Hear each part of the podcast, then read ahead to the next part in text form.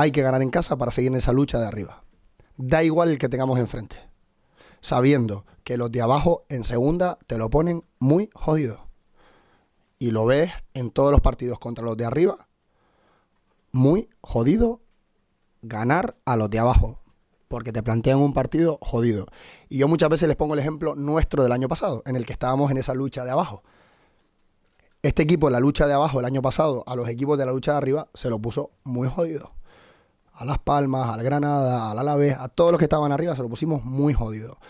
Porque estás juntito, porque defiendes bien, porque estás súper concentrado, porque sabes que si no estás concentrado, presente, el de enfrente te revienta. Entonces sabemos que van a estar así y nosotros qué tenemos que hacer para igualar eso y para ser mejores. Y lo, somos muy conscientes de la dificultad de esos partidos y de cómo tenemos que afrontarlos para poder puntuar, para poder ganar contra ellos.